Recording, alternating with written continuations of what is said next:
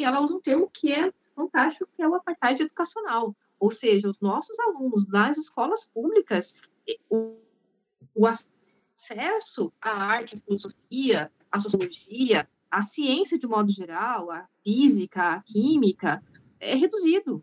Mas nas escolas particulares, não. As escolas particulares, elas continuam a ofertar né, uma carga horária considerável né, de humanidades, de arte, porque considera que isso é importante. Você está ouvindo?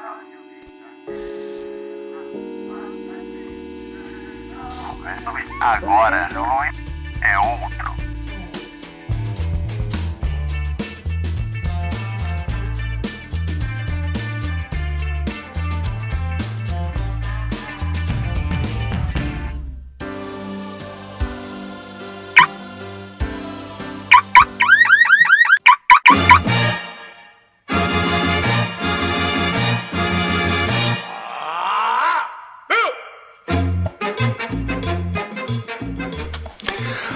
Cara, tem alguém aí ouvindo?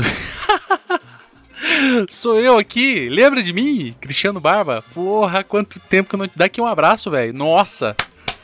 Que saudade de estar falando com você. Mano, sério, que saudade. Faz anos! Anos, quer dizer, ali entre, né, entre o, o fim e o, re, e o, reinício, tiveram algumas tentativas, teve algumas manifestações mediúnicas, assim, coisas, né, eu vindo do além falar com você, mas agora tá aí, olha aí de novo, de novo não, né, porque esse programa é novo, é, algumas pessoas vão falar, pô, mas que mistério, agora é outro podcast, né, o que significa? Sabe o que, que significa? Significa o seguinte, quando eu desenrolei aquele, aquela logo ali, né, não sei se fala logo a logo ou o logo, mas enfim, não importa. É, você pode observar que ela, que ela é a junção de três elementos a letra O, a letra A e uma estrelinha de cinco pontas, né? Uh, por quê? Anarquia é ordem, certo? E o nome do, teu, do podcast era Teologia de Boteco, que não tinha absolutamente nada a ver com anarquia é ordem e tal.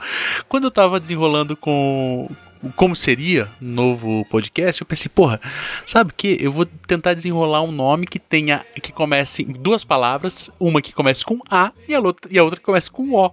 Para quando as pessoas me perguntarem o que, que teologia de boteco tem a ver com isso, eu falar, porra, não tem mais nada, mas agora tem, porque é a O, agora é outro. Pode parecer idiota, mas para mim faz muito sentido. Bom, eu espero que vocês é, que estão aqui novamente, vocês estão chegando pela primeira vez, é, porra, sejam muito bem-vindos. Seja muito bem-vinda, seja muito bem-vinde, seja muito bem o que você quiser, porque restaurando, né, resgatando a introdução, eu queria dizer saudações a toda a classe trabalhadora operária, camponesa, meninos, meninas, e para quem não se identifica com nenhum desses dois gêneros, porque eu tô de volta. É isso aí. Moçada, e hoje falando sobre um tema caralho muito brutal. Eu, na verdade, eu já tinha gravado outro programa com meu amigo Lucas. Lucas, teu programa vai ser o segundo, apesar de que na introdução do programa eu falo que é o primeiro, mas eu vou ter que jogar esse programa aqui na frente porque é um, é um assunto de máxima urgência. Uh, porra, né? De máxima urgência mesmo.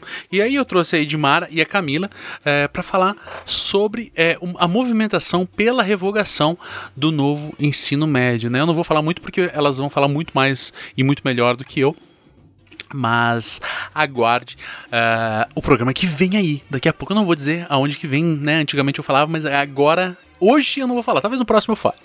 É, a minutagem que começa o programa. Porque antes eu tinha uma porrada de, de anúncios para fazer, uma porrada de coisas para falar. Mas agora eu tenho poucas coisas para falar. A única coisa que eu tenho para falar é: bom, teologia de boteco não existe mais né? É muito triste, é muito depressivo, mas eu sempre busquei uma oportunidade de tirar o nome Teologia de Boteco, porque muita gente não queria gravar comigo porque era teologia, era e muita gente vinha falar comigo, ah, um, um podcast de teologia uh, falando falando sobre esses assuntos, mano. Nunca foi. Quer dizer, nunca não sei. Né? Algumas vezes foi. Mas não era sobre teologia. Era sobre eu entrevistar pessoas a partir de uma ótica anarquista, a saber, a minha mesmo. Uh, então agora eu tirei aquele nome, né? Eu usei essa, esse ato que eu estou sem gravar e coloquei um novo nome. Por quê? Por quê? Porque eu perdi. porque eu, eu perdi o, a, a, o teologiadeboteco.com, né, por, por não ter pago. Mas tudo bem, foda-se.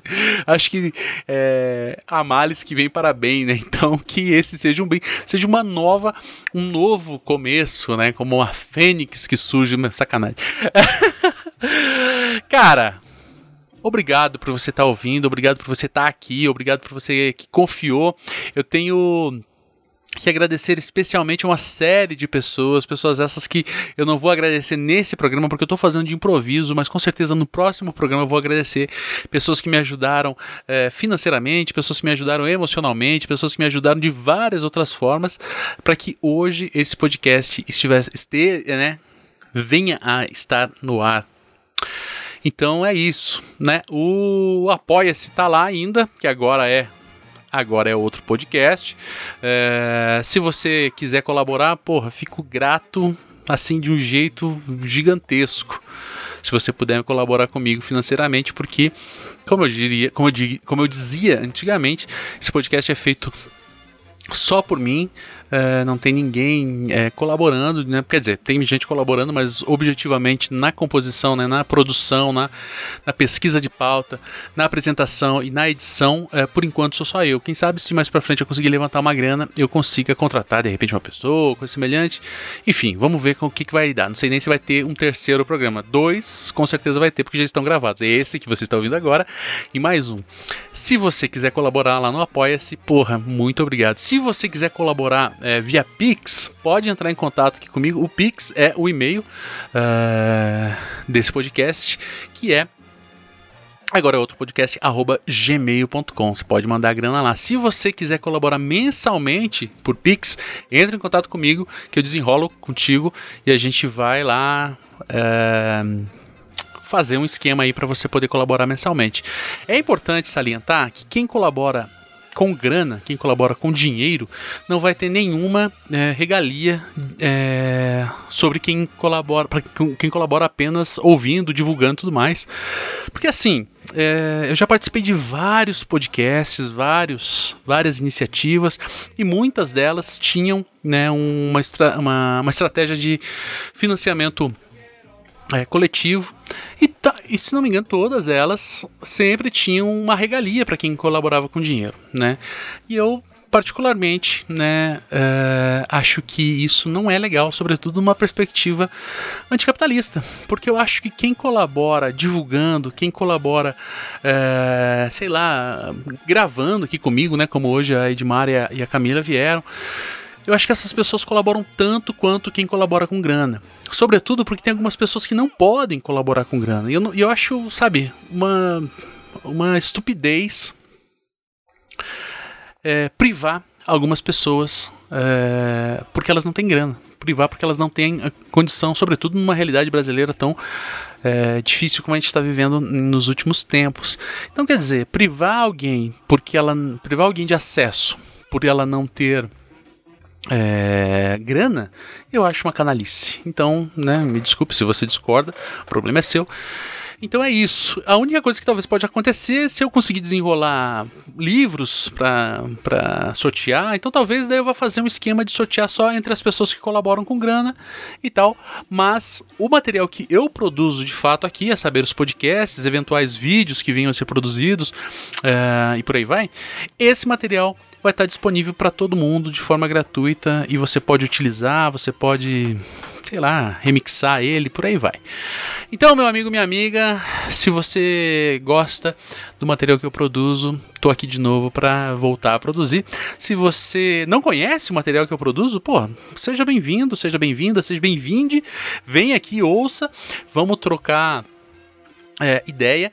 Tem um grupo no Telegram, se você que tiver afim, eu vou botar o link aí em algum lugar desses, ou se você não conhecer, eh, me segue nas redes sociais, no Twitter é arroba cristiano barba, no Instagram é a mesma coisa, e no Instagram também tem o Agora é Outro. Então entra em contato comigo de alguma forma, a gente vai conversar. Vou botar você lá no grupo do Telegram. Se você quiser colaborar com grana, se você quiser colaborar de outra forma, venha conversar comigo. Esse espaço é aberto e democrático, mas não da democracia burguesa, né? Democracia direta e objetiva. Mas não vamos entrar nesse assunto porque agora é hora de falar sobre a revogação do novo ensino médio com a Edmara e a Camila.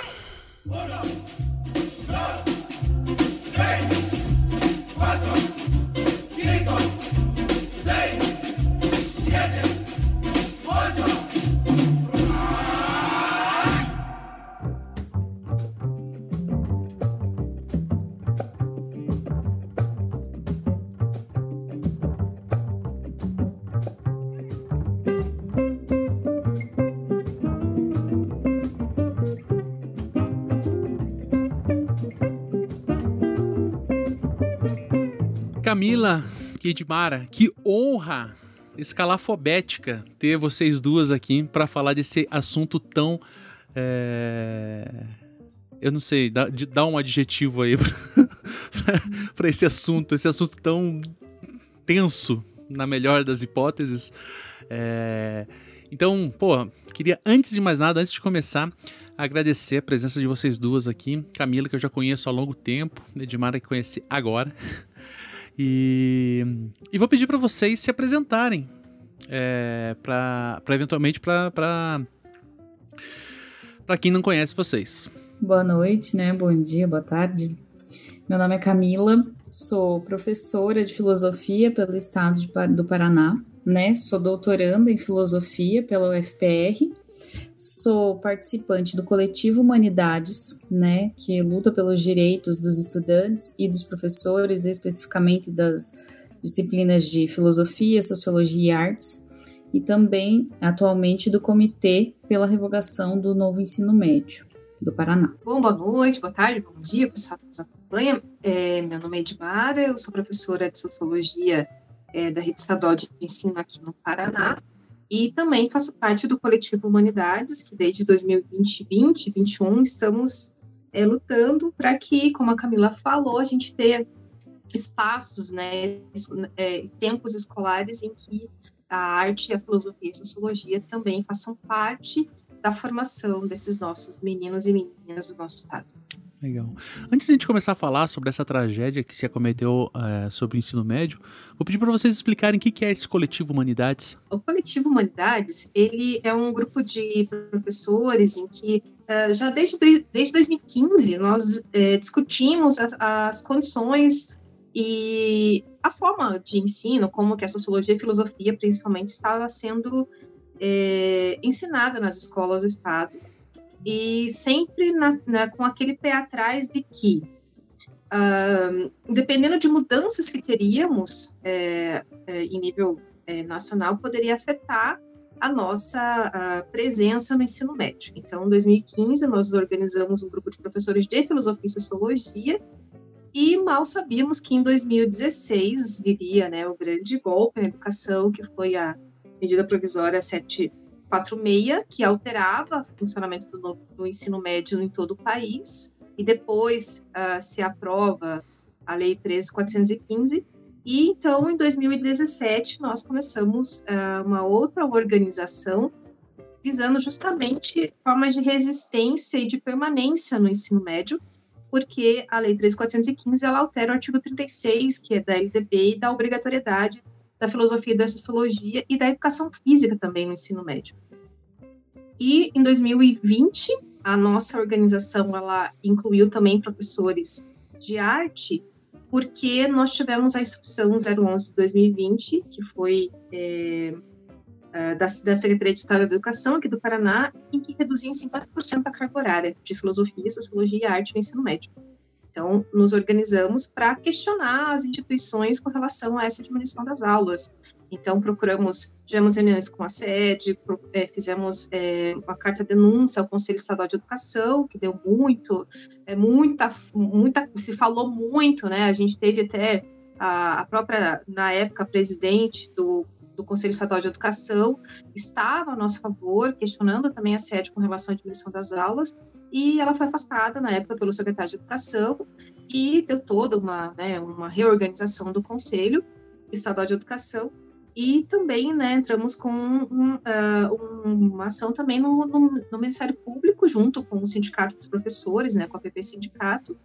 E que é, só que foi um processo que ele não andou, né, ele, não, ele permaneceu, houve é, alguns pedidos de diligência e de respostas à própria Secretaria de Estado da Educação, mas a redução das aulas aconteceu, não, né, a distribuição aconteceu, e nós tivemos um impacto gigantesco na vida dos professores de filosofia, sociologia e arte, porque uh, ali muitos professores já em 2021 tiveram que dobrar a sua quantidade de turmas, porque nós tínhamos, é, é, para né, quem está acompanhando entender, no Paraná nós temos a carga horária de, nós temos padrão de 20 horas ou de 40 horas, então o meu padrão é de 20 horas, então para eu ter, é, são 15 é, horas aula em sala e 5 horas atividades. Né? Então, nós tínhamos em média ali de seis a sete, é, teremos que pegar é, oito turmas, daria 16 aulas, para a gente completar, 20, dava 21 horas, né? É, com a mudança da matriz curricular no estado, então nós tivemos que pegar, a, a, não eram oito, mas 15 turmas para a gente conseguir fechar 20 aulas, né? Então, você, é, a nossa jornada de 20 horas, né?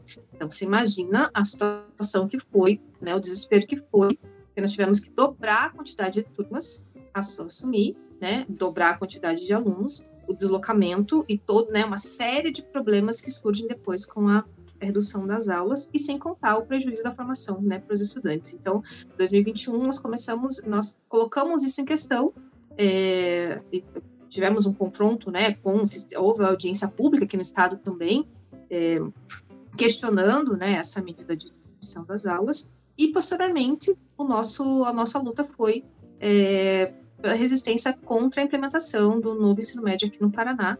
E aí foi a nossa outra bandeira, é, em que também fizemos um manifesto contra o Conselho Estadual. Foi uma, assim, uma audácia, né, Camila, a gente se colocar contra o Conselho Estadual de Educação, né, contra um documento em que foi é, elaborado, né, em, em, é, dando como se fosse uma, um aval para a Secretaria de Estado da Educação é, organizar um novo ensino médio do Estado, nós já sabíamos que filosofia, sociologia e arte seriam também prejudicados, teria né, uma quantidade de tempo menor entre todas né, os componentes curriculares, o que se consolidou em 2022. Né? Então, sociologia é a menor carga horária de todo o ensino médio, sociologia e arte, e filosofia tem uma aulinha a mais, mas também se transformou em, em uma coisa absurda, né? Tudo que não se, o aluno não tem no segundo ano do ensino médio é filosofia, né? Que a Camila, que é professora de filosofia, talvez possa esmiuçar melhor, né? O que no que se transformou a filosofia aqui no estado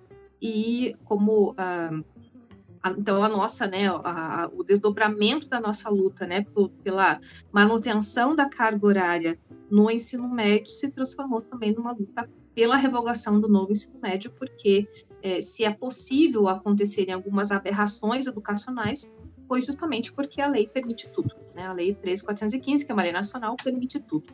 Então, hoje, né, eu e Camila fazemos parte né, do comitê é, aqui do Paraná pela revogação do novo ensino médio, porque sabemos que somente com a revogação é possível a gente pensar numa, numa educação mais democrática, né, numa, numa abertura para que a sociedade participe da construção de realmente um ensino médio que seja realmente novo e que corresponda aos anseios e os desejos, tanto, né, não apenas dos jovens, mas também que o caráter científico é, do ensino médio e da, né, o caráter científico que o ensino, o ensino médio já possuía e que perde agora com essa nova lei, é, permaneça. Então, a nossa luta é, né, a bandeira hoje maior é pela revogação do novo ensino médio. A Edmara já fez um bom histórico ali, né, do coletivo, né, ela tá desde o começo, eu tenho a minha entrada depois, durante o corte de aulas, assim, né, então você veja que, pensa, Barba, a gente ter que ensinar para 1.200 estudantes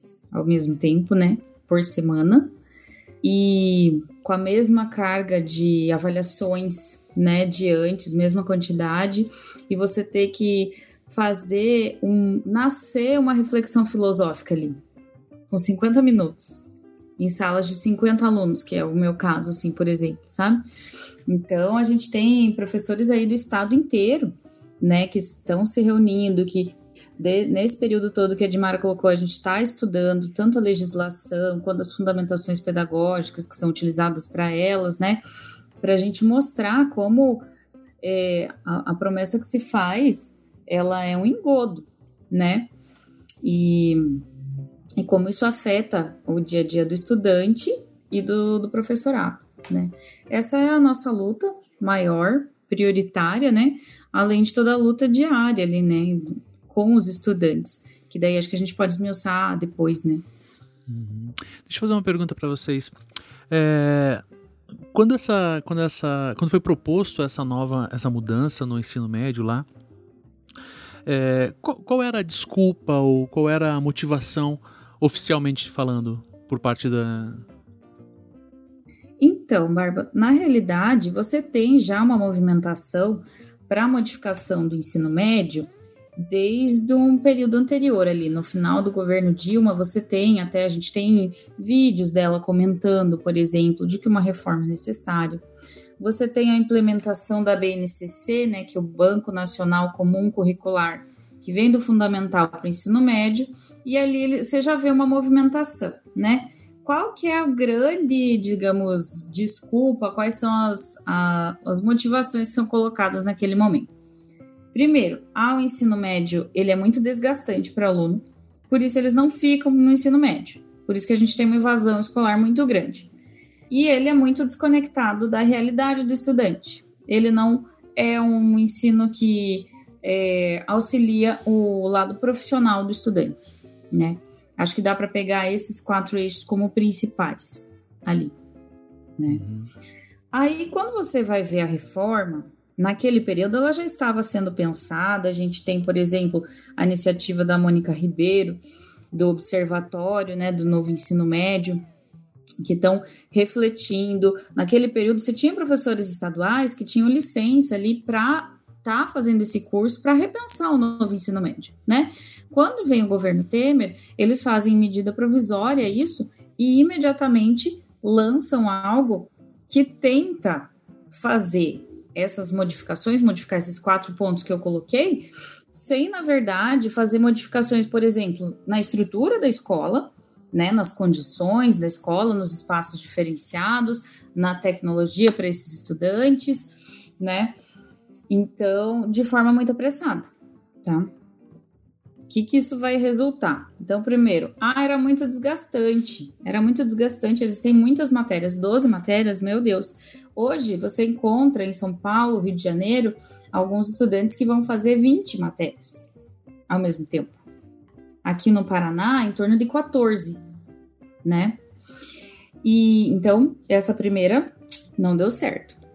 Ah, o ensino médio, ele tem muita evasão, né? Tinha muita evasão, agora com essa nova reforma não vai ter evasão porque eles vão querer ficar. A evasão dobrou de 2020 para 2021, né?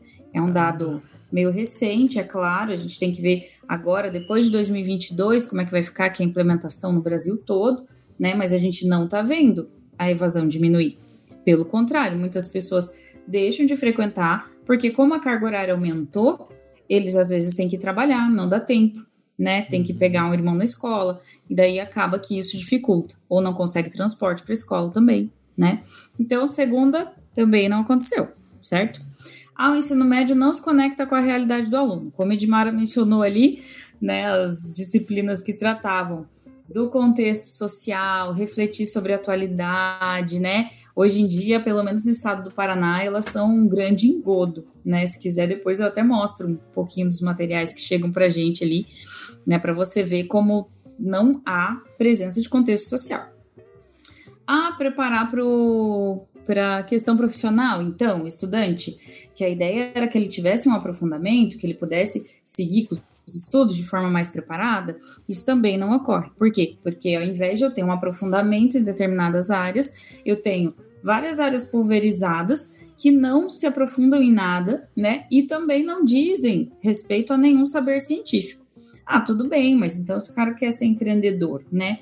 Realmente tem esse viés empreendedor ali, né? Mas a gente sabe, Barba, que isso é só uma questão de sucateamento do trabalho que está sendo colocado ali para o estudante para que ele se acostume com a real situação. Olha, vai ser difícil você conseguir um trabalho. Bem remunerado ainda mais difícil. Então você que tem que se preparar, né, estudante? Caso algo não dê certo, a culpa é sua porque você não se preparou né? Isso tem quase literalmente nos materiais, assim, sabe? Então, digamos, os quatro eixos ali que eram problemáticos estão piores hoje, É, o que, na verdade, as, chamava a atenção na época, porque foi, né, teve todo esse processo, né, da, ainda no governo Dilma de se discutia, mas era algo que se discutia durante muitos anos.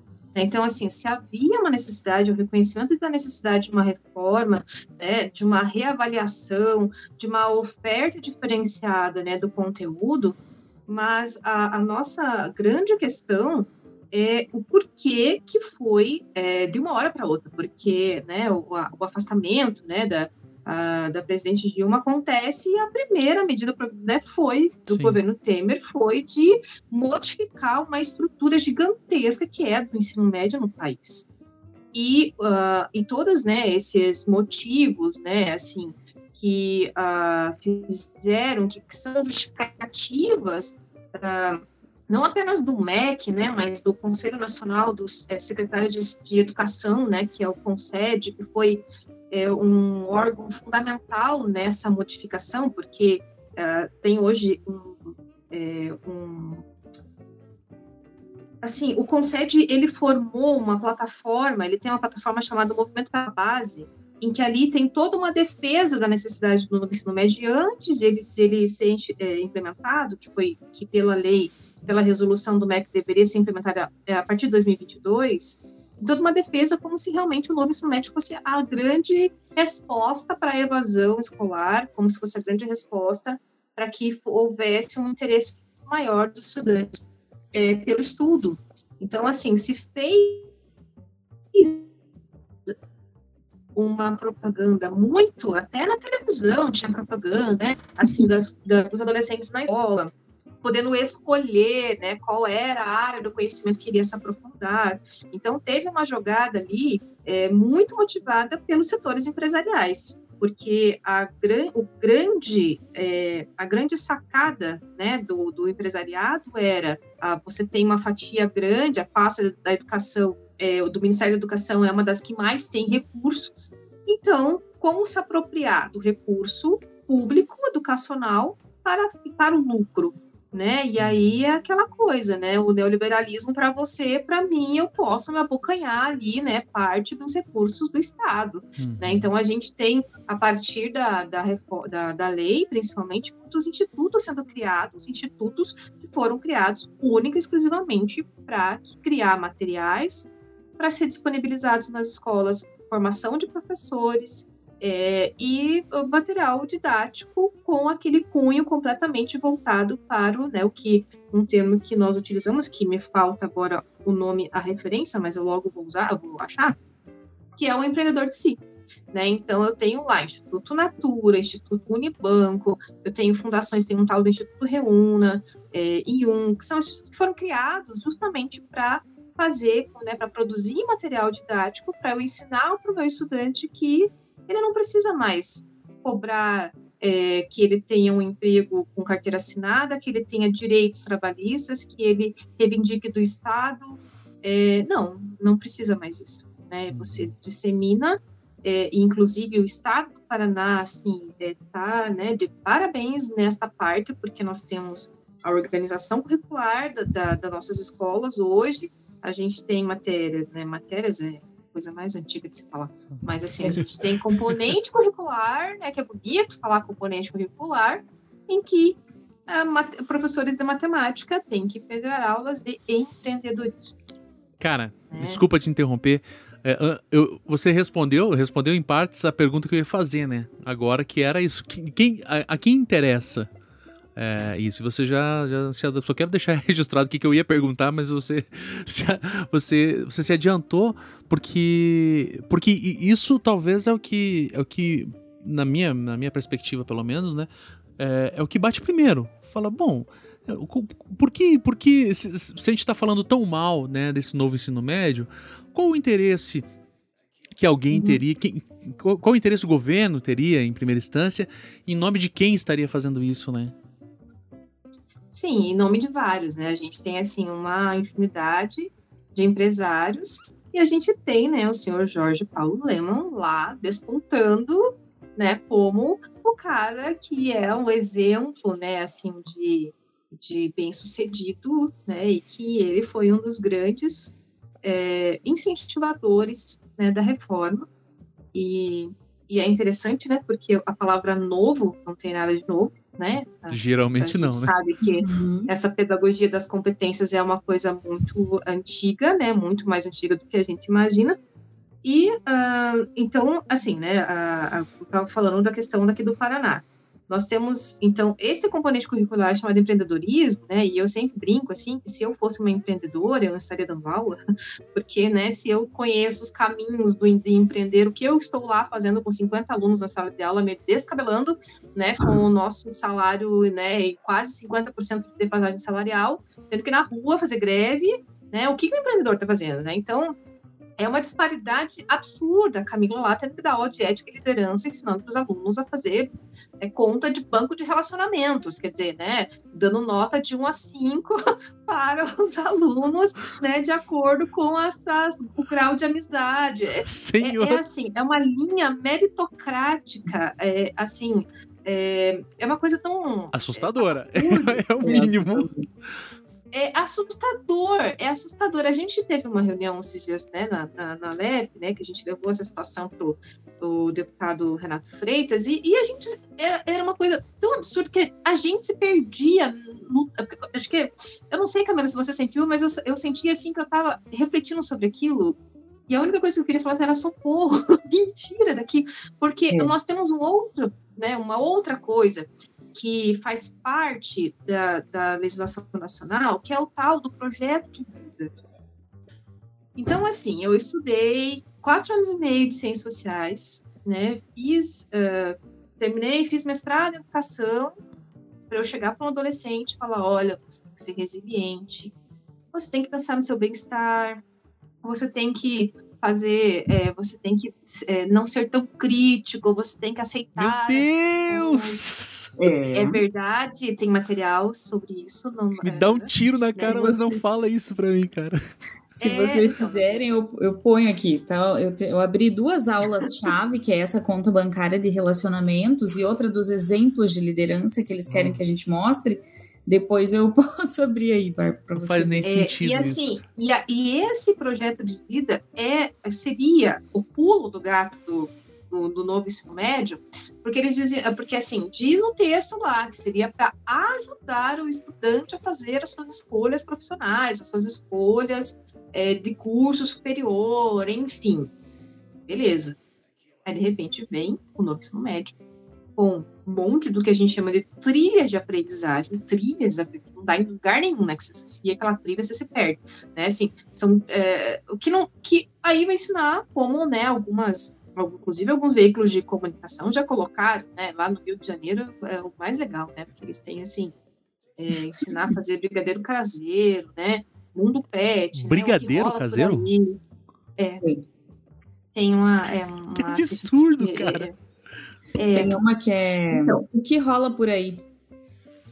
É isso, a matéria. É o que rola por aí. uhum. Você tá de sacanagem, cara. Sério. É. E, e- e, inclusive, assim, só que aí qual que é o, né, o problema disso? Tudo isso, aí você vai ver aonde está a sociologia, onde está a filosofia nisso, não está, não tem. Essas, é, projeto de vida tem mais de projeto de vida do que de é, sociologia, Uhum. do que de filosofia, somando filosofia e sociologia. E, você, e é a situação tão complicada, não sei se a Camila passa por isso, mas toda vez eu tenho que fazer a catequese, ele te fala assim, olha, pra que, que serve projeto de vida? Olha, gente, assim, eu tô aqui, mas eu não vou fazer nada daquilo que eu tô me falando pra fazer, mas eu estou aqui, né? Então, assim, aí eu- você passa por situações que o aluno olha pra tua cara e pergunta assim, você fez, você fez faculdade de projeto de vida, professora? Meu Deus. E aí você...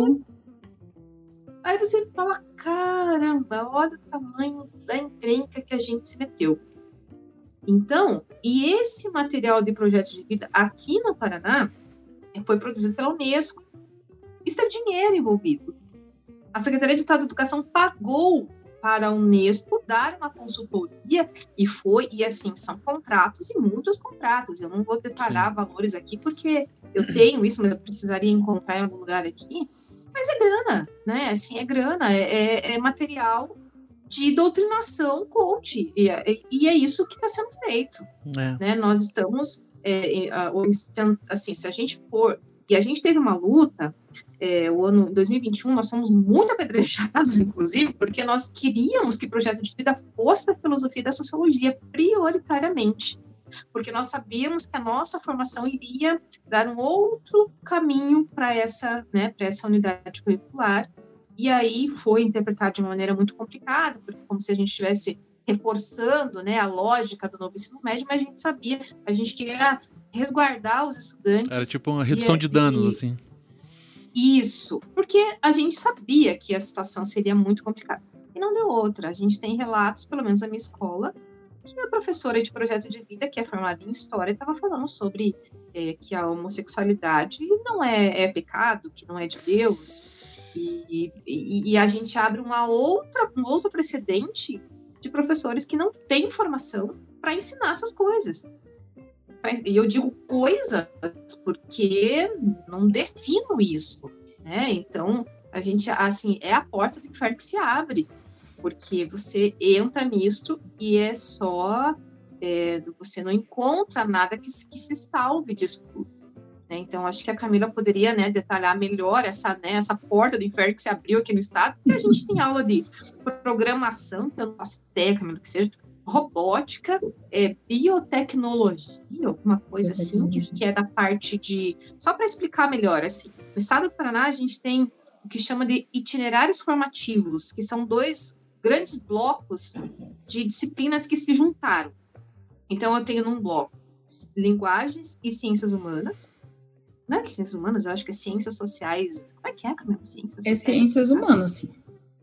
É isso, né? E socia é, ciências humanas e sociais aplicadas. que é assim, tem história, geografia, filosofia sociologia, educação física, língua portuguesa, língua inglesa e arte. Né? Então, Eu queria pôr um ponto aí, né? Porque acho que quando a gente começa a falar disso, é igual a Edmara falou, né? A gente conversando lá com o Renato Freitas, a gente vai falando e daí fica todo mundo capaz, que é assim. e daí a gente começa, né, a falar muita coisa bizarra, mas é importante, acho que a gente pontuar assim o que, que é federal, o que, que é estadual. Boa. Porque hoje a gente tem duas batalhas sendo travadas, né? Uma é pela revogação e a outra é pela estrutura né, estadual que a gente está vivendo aqui. E isso que a Edmara coloca, é importante dizer que o que permite isso é a lei federal. Uma da, é, ela é muito ampla, muito abrangente sobre a questão né, de, da entrada do, das empresas privadas na educação pública, ela que permite que abra a porteira de uma forma enorme, assim, né? E aí, sobre os itinerários, ela define que tem o de linguagens, tem o de humanidades, tem o de exatas e tem o de natureza. E aqui no estado do Paraná, por uma questão de corte de gastos, de pensar em quantas turmas eles poderiam abrir, eles associaram humanidades, linguagens e exatas e natureza. Então, a escolha que era do estudante já era amplo, né, era ampla, agora já é menor. É, isso é importante por quê? É porque cada estado se organiza de uma forma. Então, a gente tem estado do Paraná que oferece dois, que a gente chama de itinerários integrados, porque na lei diz que a, o, o ensino médio é formado de quatro itinerários formativos, que é matemática, linguagens, ciências da natureza e ciências humanas e o quinto itinerário que é de formação profissional. Então, uh, o Estado do Paraná sabia que não ia conseguir ofertar os quatro de maneira separada, então, e, e é né, necessário ofertar eh, os quatro para que o aluno tivesse, entre aspas, a possibilidade de escolha, então ele junta.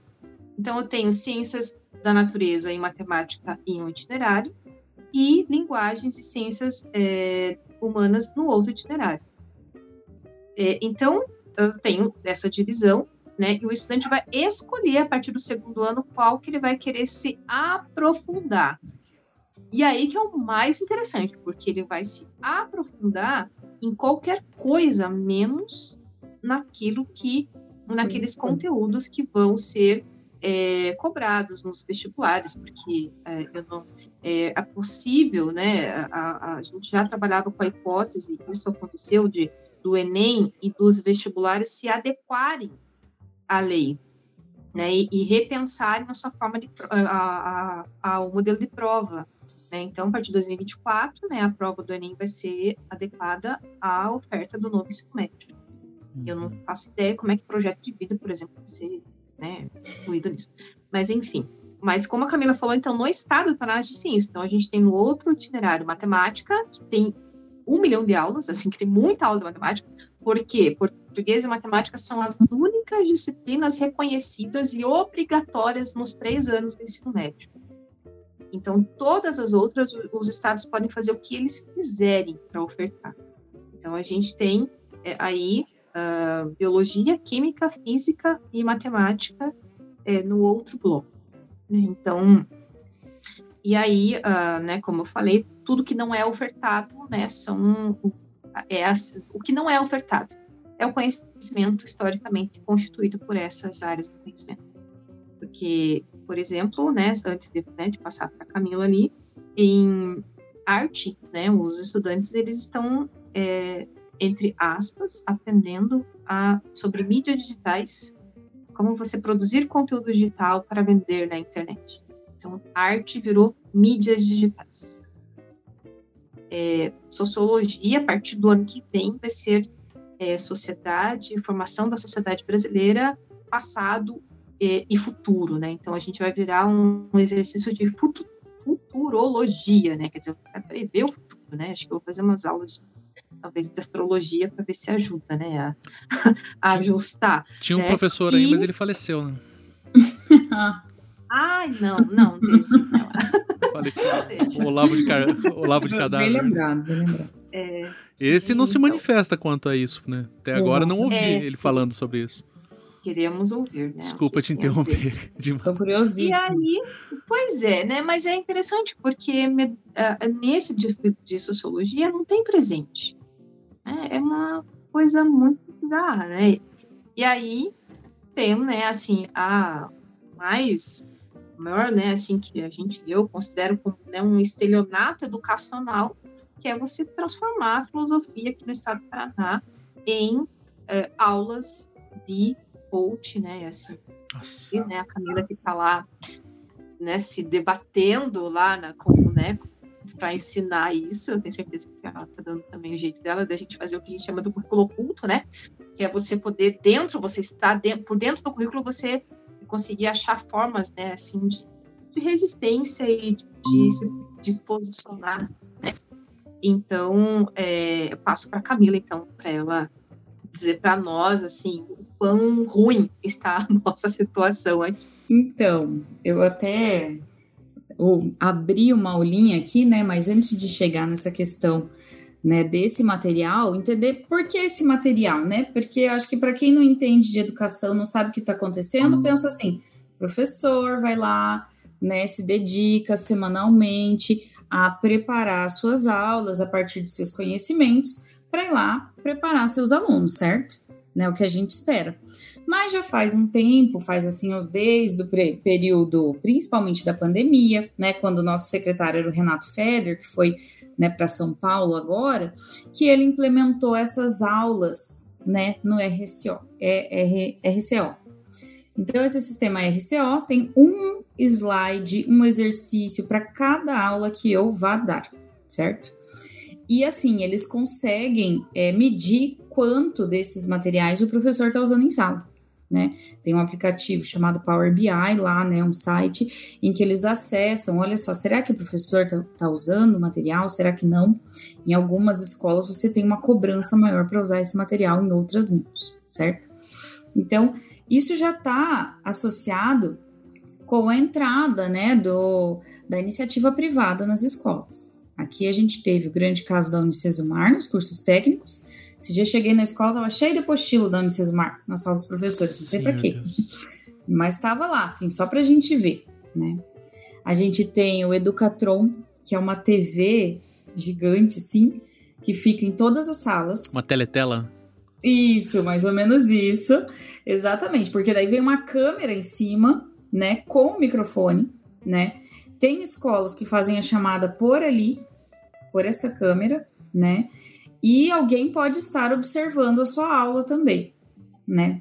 Cara, isso Então, é inadmissível num nível. É louco, né? Pois é, então você já tem a vigília né? É quase como se a escola sem partido fosse tivesse sido implementado, assim, sabe? Porque você tem você está, pode estar sendo vigiado a qualquer momento.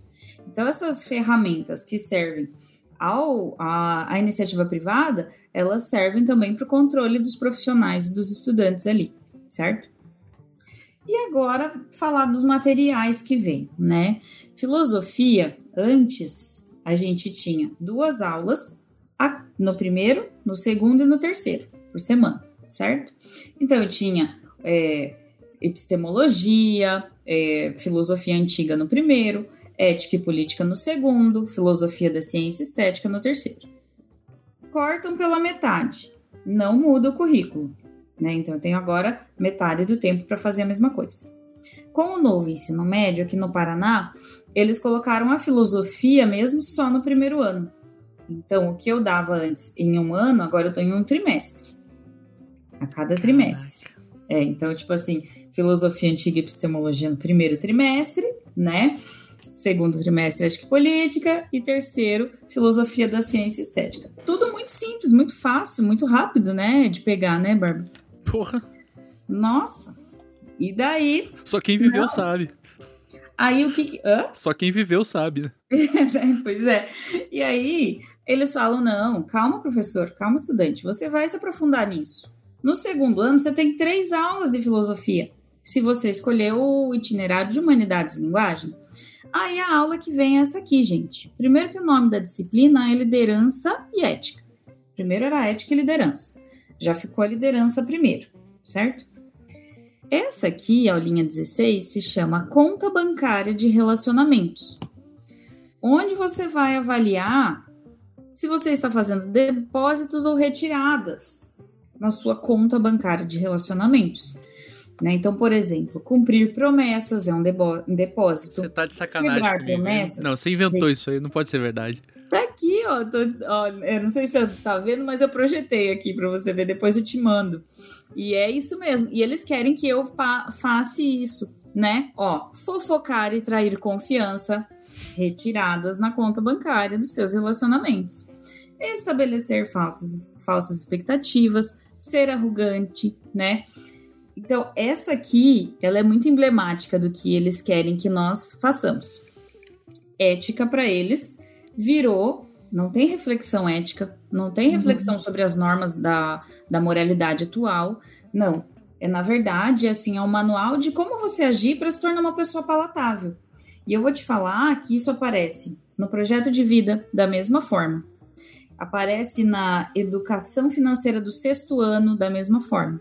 Aparece no empreendedorismo, no protagonismo, né, que estão em outros itinerários aí aparecendo.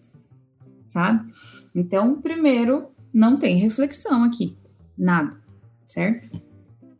Aí depois ainda tem para você avaliar as suas amizades, as suas relações familiares e dar nota né? Deus então tudo se passa como se qualquer aspecto da vida do estudante ele vai ser monetizado, certo? Só é válido você ter uma uma amizade, uma relação familiar, se isso vai te trazer determinado lucro, né?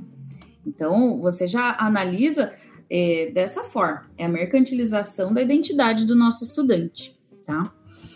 Outra aulinha é essa aqui. Tem várias dessas, na verdade, que são os exemplos que inspiram, né? Quando você pensa numa liderança que inspira, eu não sei vocês, mas para mim vem exemplos de líderes políticos mundiais que talvez tenham lutado para acabar com a escravidão, para acabar com a fome, né? Para realmente trazer algo de benéfico para várias pessoas ali, né? Para mim é isso um exemplo.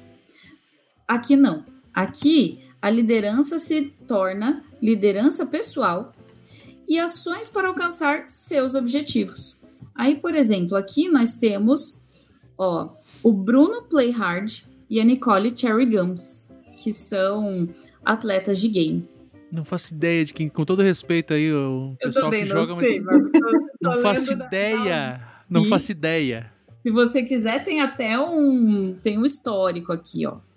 Nicole sempre foi ligada ao mundo dos jogos. Em 2014, foi convidada a participar então do clã de jogadores Black Dragons, e assim por diante. E é claro, as aulas sempre citam, por exemplo, quanto essas pessoas ganham mensalmente, quantos seguidores essas pessoas têm, né? E qual que é o cargo? São CEOs, são YouTubers, são influencers, né? Sempre relacionado a isso. Isso é o exemplo de liderança que eles querem que eu passe, tá? O Bruno Play Hard, por exemplo, ele tem até ter 10 mil, 10 mil inscritos por causa de sua timidez. Youtuber nunca tinha aparecido em seu próprio canal. Veja só que problema. E aí ele tá começa a crescer ninguém, né? jogando Free Fire.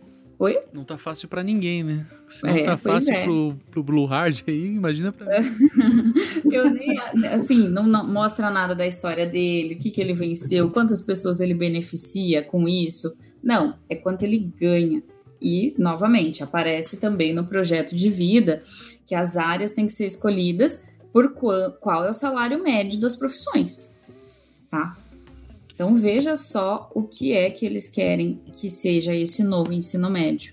Não existe mais reflexão, tá? Não existe filosofia, nada. Eu tenho uma emenda, né, uma emenda que foi feita que aparece assim: Aristóteles e Maquiavel em duas atividades.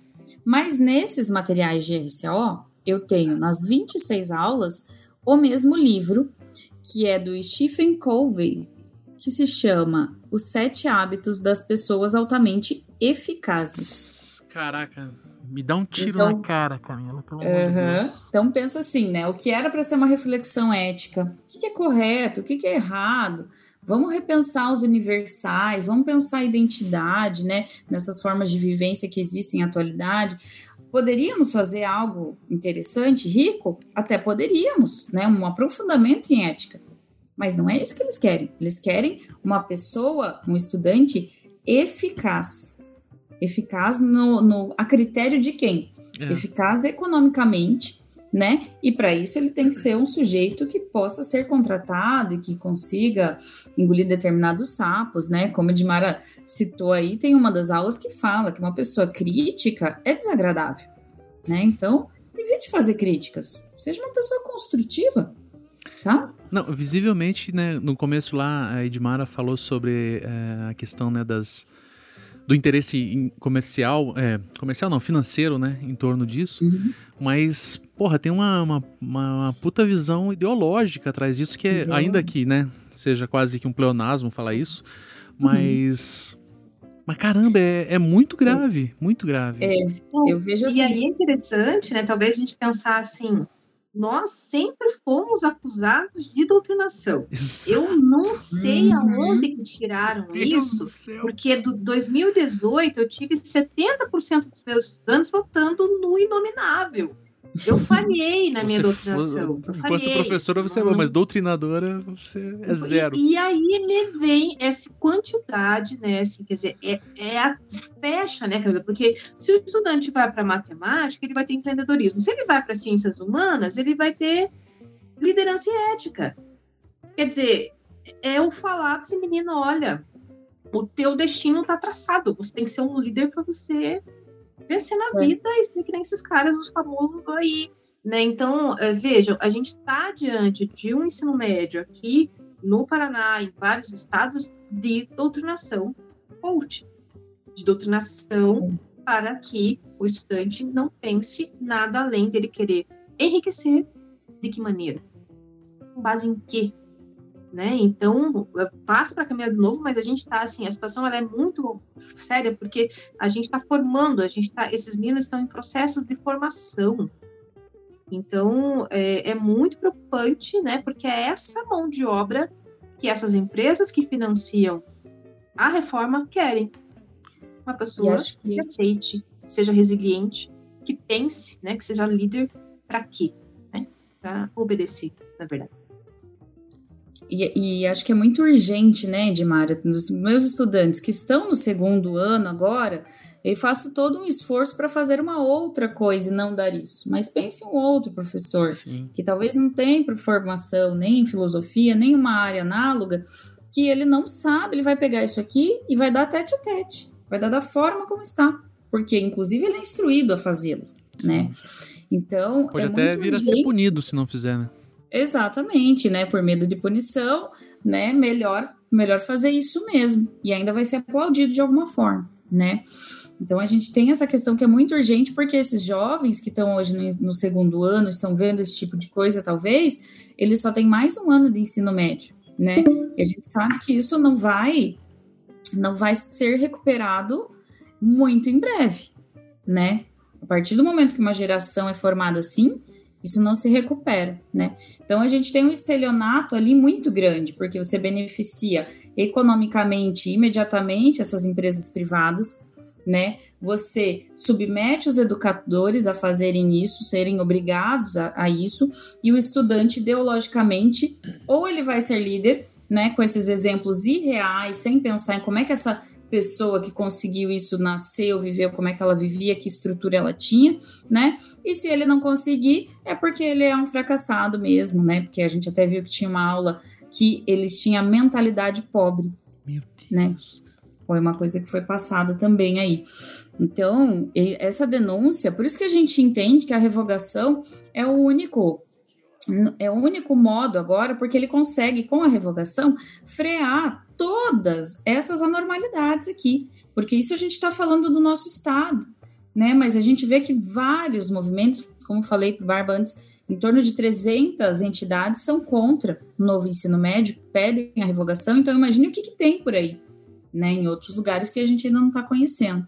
Queria saber se vocês têm, como, se vocês têm consciência como que está sendo a, a visão é, da sociedade como um todo acerca dessa situação toda, né? Pessoas que não estão ligadas à a, a, a, educação. E em especial quem está diretamente ligado aos alunos, né? Os pais. É, como que está sendo essa recepção acerca, como foi a recepção acerca do novo é, ensino médio e como está sendo essa recepção acerca dessa resistência que vocês estão levantando agora? Bom, eu acho que um bom exemplo para a gente tratar disso é, por exemplo, como é que foi a militarização de escolas aqui no Paraná. Né? Quando veio a notícia para várias comunidades de que iam militarizar escolas, as pessoas imaginavam aquela escola que ia ter cavalo, que ia ter piscina e que principalmente o estudante ia ganhar uniforme, né, que era o mais palpável ali e que então viam isso como benéfico e que essa disciplina realmente era boa depois de um tempo e até hoje, né, a gente que está, por exemplo, eu dou aula em escolas em torno de uma outra escola militarizada, você vê que várias pessoas deixam a escola militarizada porque veem que a promessa não foi cumprida, né? Nem até da disciplina, às vezes, né, é, e tão pouco da infraestrutura, uhum. tá? Então, eu acho que com o novo ensino médio, quando ele é apresentado, a, gera uma expectativa muito grande você vê os estudantes empolgados, você vê os pais também, é, claro, interessados na medida do possível, porque a questão também é que a, o desconhecimento é muito grande, né? Então a maior fonte de informação deles era, era a propaganda do MEC mesmo, porque muitas coisas nem a escola sabia a tempo de avisar, né? Então isso realmente é complicado. Então hoje no, o estudante, você fala, ah, você vai poder escolher não fazer tantas aulas, talvez, da matéria que você não gosta e fazer mais das que você gosta. Ok. Hoje, é, pelo menos assim, daí uma questão pessoal ali com os meus estudantes, eu vejo que vários deles incompreendem que isso foi um engodo. Né? Então, tem vários que falam assim, poxa, a gente está sendo cobaia, professora, Caraca, desse ensino médio, né? Porque não, é que legal que eles estão sendo cobaia, né? Mas a consciência. É, exato, né? Que, ele, que eles compreendem. Então, você tem ali. De, é, a gente consegue atingi-los de alguma forma e eles também não são daquele jeito que talvez se imagine, como se tudo tá ok, eles estão inertes, né? Uhum. Vários, por exemplo, hoje, vou dar um exemplo bem prático ali, né? Imediato para eles. Quem faz o itinerário de matemática e natureza não tem educação física, nem artes. Então passa muito tempo sentado ali, né, e absorvendo aquelas aulas mais tradicionais, digamos assim. Então eles já estão tendo um desgaste bem grande, né? Assista a aula também. É claro que é, eu entendo que não vai ser muito fácil para a gente explicar para a comunidade, olha, vai parar tudo aqui e vamos tentar começar de novo, né? Mas aí a gente precisa pensar nesse apelo de que os próprios estudantes têm se movimentado. Por exemplo, o pessoal da UPS chama uma manifestação agora para 15 de março, né, contra o novo ensino médio, né? Vários grêmios estão se articulando também para fazer essa participação ampla ali, né? Então, é claro, é, fica difícil a, a a ideia para a comunidade escolar é legal. Pô, meu filho vai sair com uma profissão, né? Curso técnico brilha muitos olhos assim também. Mas ao mesmo tempo eu compreendo que eles têm sim um discernimento crítico para poder ver que isso não está sendo realmente efetivo, sabe? Não sei se a Edmara concorda ou não. É, eu acho, eu sempre pego o exemplo, na verdade, da minha escola. Eu trabalho numa escola que ela é centro, né, assim, educacional, de, de, de educação é, profissional, e que a previsão é de, de abrir quatro primeiros anos e abriram dois apenas, porque os pais chegavam e falavam, olha, se for aula pela TV, a gente não quer. Então, que era, né, o modelo que foi a, a, adotado em 2022 que alguns cursos técnicos teriam aulas é, via televisão, que seriam aulas ministradas por professores da Unicesumar. Então, um professor dava aula para, sei lá, 30, 40 turmas ao mesmo tempo. E, e assim, né, eu né, tenho uma amiga nossa que ela sempre falava assim, né, eu queria estar dentro da cabeça da pessoa que pensou que aquilo ia dar certo. Porque ia ter, aí, veja, assim, o grau de é, de precarização assim do ensino que a, Unicesumar estava contratando monitores para acompanhar os estudantes na sala de aula. Então eu tinha TV, eu tinha uma pessoa que recebia quanto que era, Camila? Oito, nove reais por hora, né? É, eu acho que dava assim. Eu acho que era tipo assim uma bolsa, sabe? 600 por mês, pelo que eu me lembre. E assim não exigia que formação era... nenhuma na é, experiência. Não informação nenhuma. Nenhuma. Então, então na minha assim, escola, por exemplo, uma, uma menina ficou três dias e pediu para sair, não aguentou.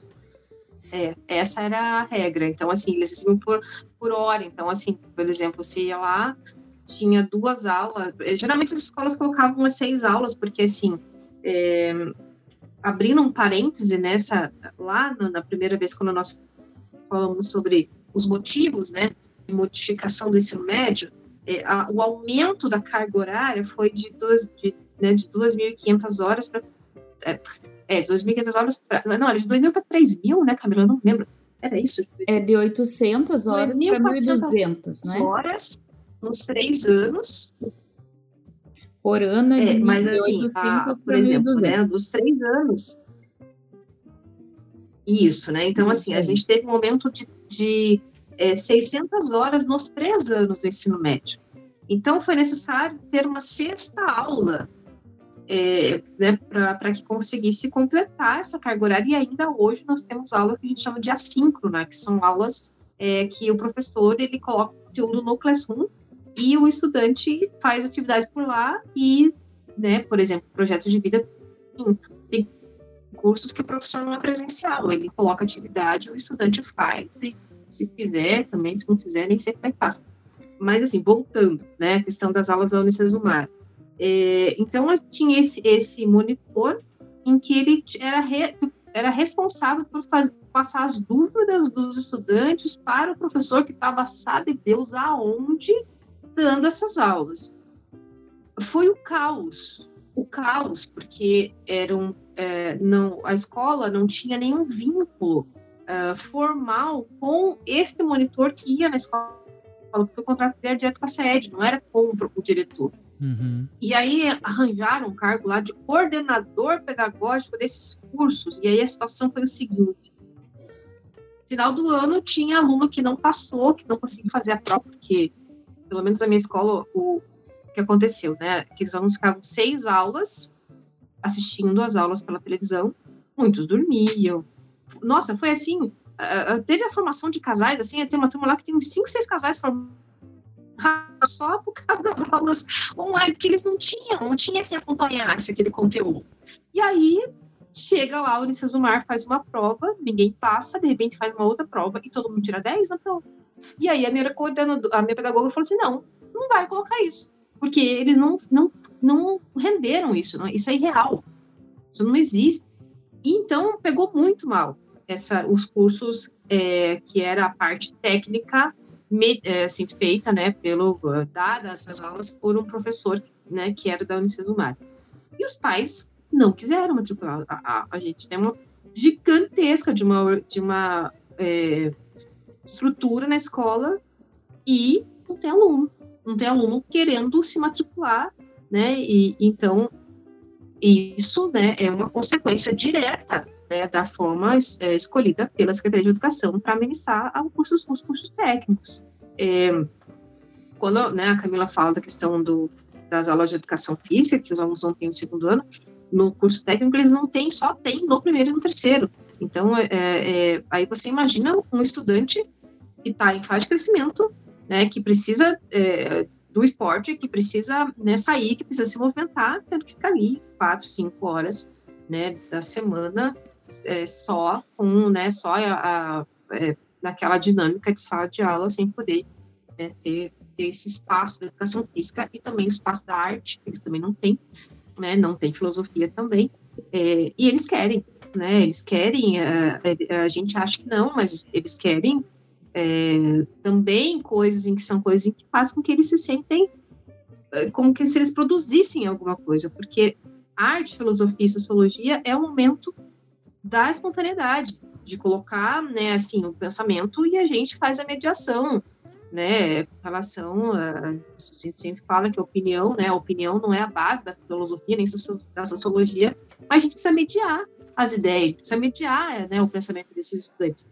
Então, tem, né, assim, eles, eles reconhecem como um, algo que eles estão ali é, porque tá, mas eles não gostam eles não querem daquela forma. Né? Então a gente é, isso é na escola na escola pública, né? Sim. E é uma coisa que a gente sempre tem debatido, né? Inclusive a professora Andréa Caldas que está no comitê, né, com a gente, que é, na verdade que surge, né? Ela é uma das grandes pessoas que, que puxam né, a ideia do comitê aqui, principalmente no estado. E ela usa um termo que é fantástico, que é o apartheid educacional. Ou seja, os nossos alunos das escolas públicas, o, o acesso à arte, à filosofia, à sociologia, à ciência de modo geral, à física, à química, é reduzido. Mas nas escolas particulares, não. As escolas particulares, elas continuam a ofertar né, uma carga horária considerável né, de humanidades, de arte, porque considera que isso é importante na formação né, dos, dos seus. Então, é, e tem escolas, né, por exemplo, a Escola Polícia Militar, que não adotou o novo ensino médio como currículo, né, ou não adotou a forma de organização do novo ensino médio. Por quê? Né, por que, que para a escola, por que a educação do pobre tem que ser essa educação reduzida, aonde é, eu desestimulo a buscar a sua mobilidade social, a sua ascensão social por meio do estudo? Por que, que eu tenho que falar que para ele, ser um, ele ter dinheiro, ele tem que ser um influencer digital?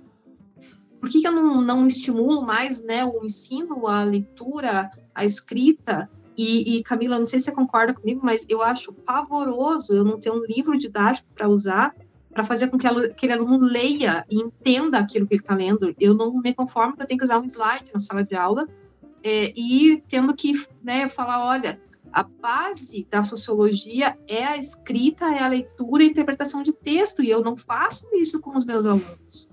Eu não incentivo os meus alunos a ler.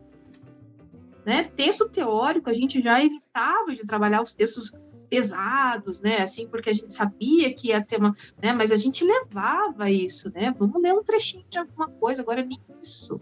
Eu digo que o meu, assim, o, o meu, a minha aula é aquele, é, é quase que os 50 anos em cinco, né? Assim, é três anos em um, né? Eu tenho que fazer, eu tenho que ser, baixar ali o professor do cursinho e vamos embora, porque não tem condição, né? Eu tô presa no primeiro tema ainda lá, da, da, da, né, da, dos temas que a secretaria me disponibiliza, porque não dá. Eu não posso abrir um slide e ensinar Maquiavel, na outra aula eu abrir um slide e ensinar Hobbes, não dá para fazer isso.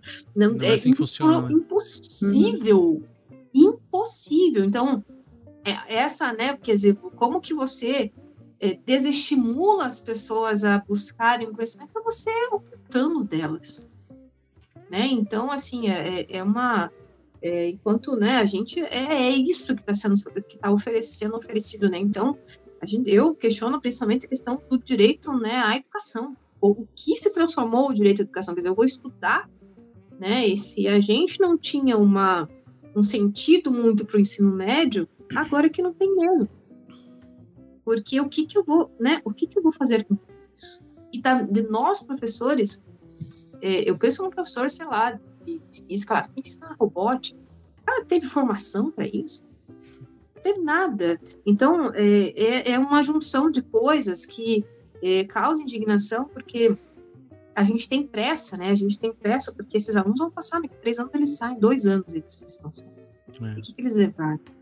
Né? Os alunos estão sendo, né, é uma, assim, eles estão é, o fato deles não terem acesso a um, a um, a um vasto conhecimento, né, quer dizer, se oculta isso deles, se, se não se modifica a oferta, né, para as classes médias, então se estabelece, né, eu tenho ali, né, eu tenho se, se, se estabiliza. E uma coisa importante de se falar é que, né, a reforma do ensino médio ela foi aprovada na mesma época, né, do teto de gastos. Né? Então, é, como é que você, você amplia, vai ampliar a carga horária, vai ampliar a permanência dos estudantes na escola se você, você reduz gastos com educação, né? Então, o, o, cenário é muito complicado e por isso que a nossa luta agora é a pressão pela revogação mesmo do novo ensino médio. É, é, é, essa a nossa bandeira. Há uma resistência muito grande do MEC ainda de aceitar isso. Se fala em revisão, se fala em, em manter e ver o que está, né, e corrigir as falhas, mas a, o próprio ensino médio, o novo ensino médio é uma falha.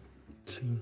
Então, é, é, uma, é uma coisa muito preocupante porque, uh, e assim, dos nossos pais, né, dos professores, a gente sabe, ele, ele sabe que isso é ruim, mas a gente também está diante de uma, uma outra coisa, que valeria um outro, né, que é o, o próprio é, imobilismo dos movimentos sindicais, né, do movimento trabalhista, de que, uh, de aquela coisa, né? Se reclama, mas não se reclama para quem se tem que reclamar. Então, nas minhas escolas, há um descontentamento, mas para aí, né? Então, há um descontentamento, mas vou para aula, vou para a sala e faço o que tem que fazer, ensino e conformo. Né? Então, assim, a gente tem é, essa... Isso, né, muito se deve também, né, aquela coisa, se eu reclamar, se eu fizer greve, se eu for para a rua, eu vou estar sendo de esquerda, eu vou estar sendo petista, eu vou estar sendo isso, eu vou estar sendo aquilo. E se perde a dimensão né, do problema. Então, é, é, um trabalho que a gente tem, assim, que é um trabalho muito complicado e de, de paciência, né, de convencer o outro que a situação dele é, é horrível e que ele precisa se mover, né, para sentir as correntes que ali estão prendendo.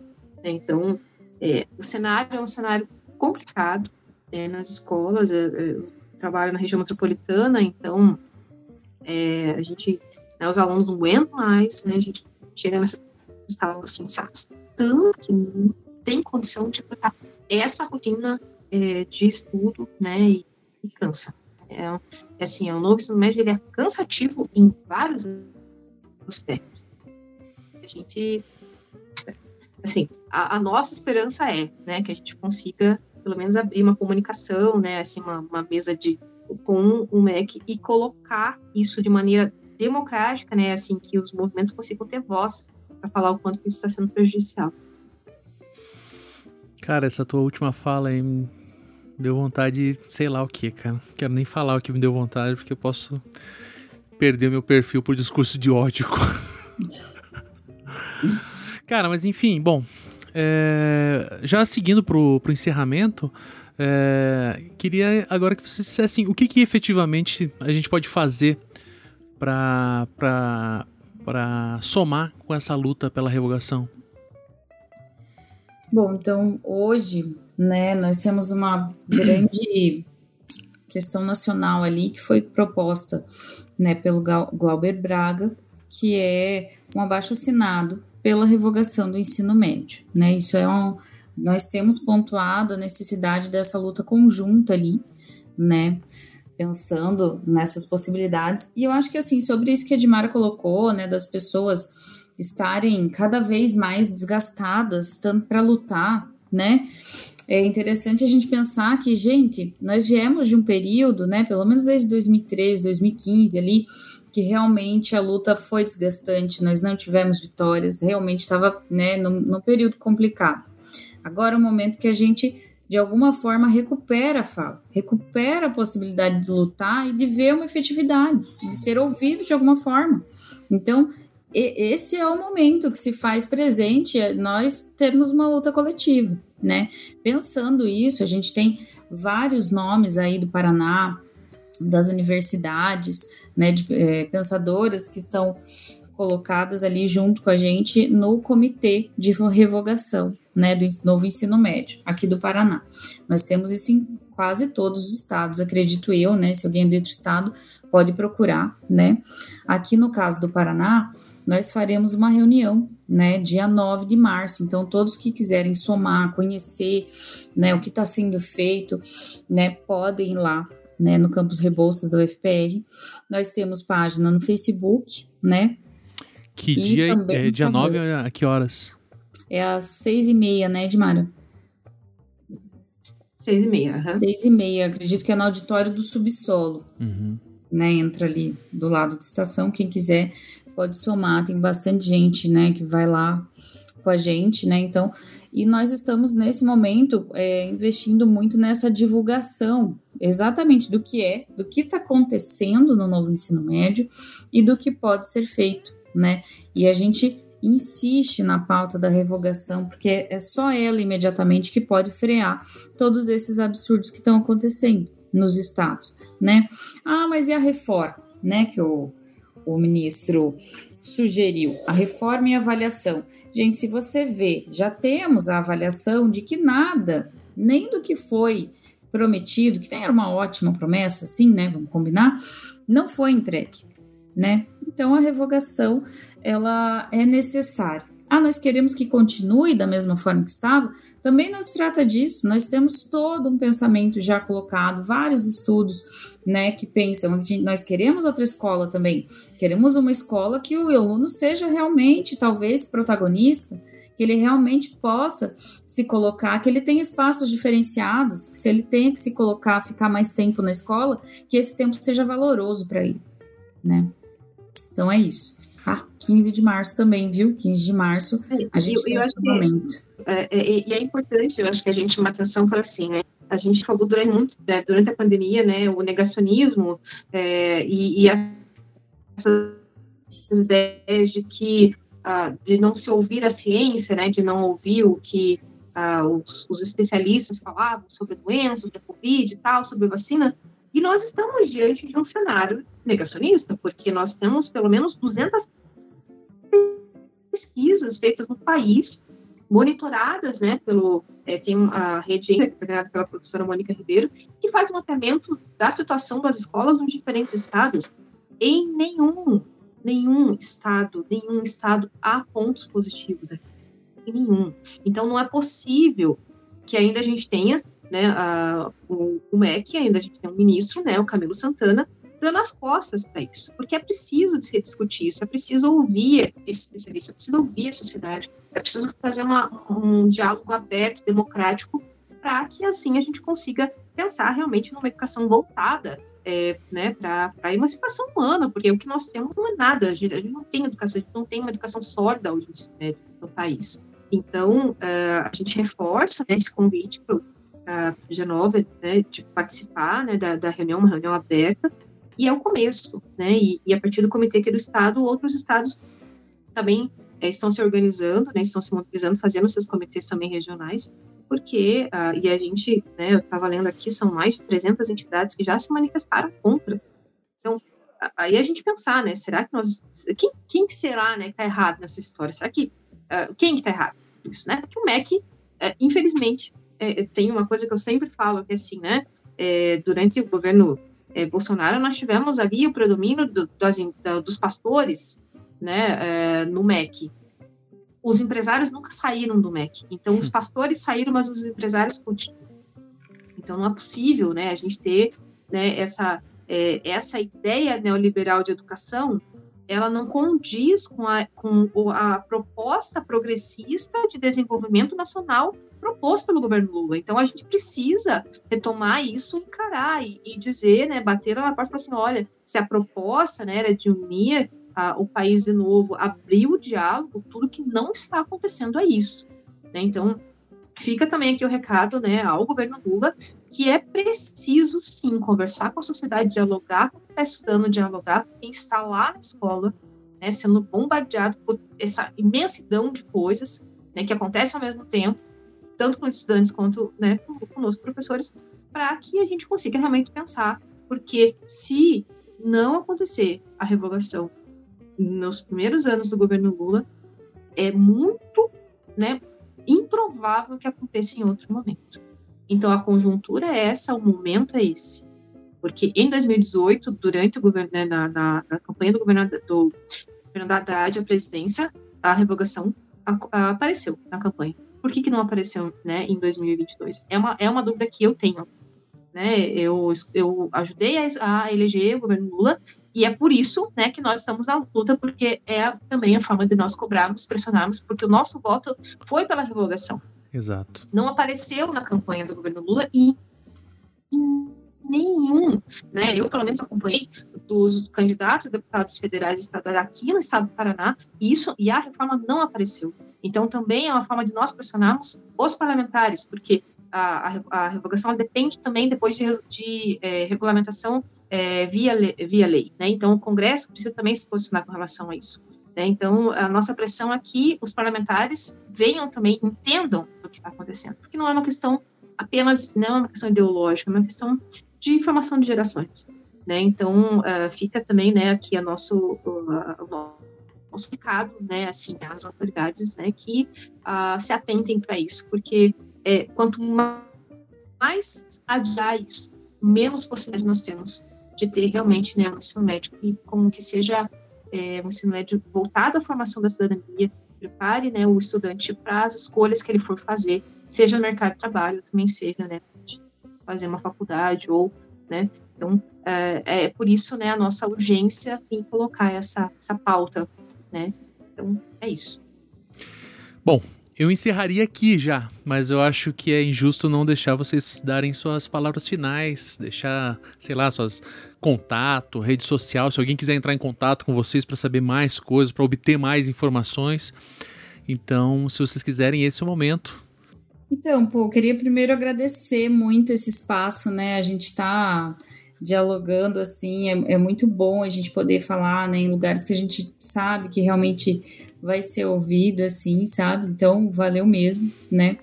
Então, quem quiser acompanhar ali, gente, a gente tem é, no Instagram o Revoga Nem PR, né?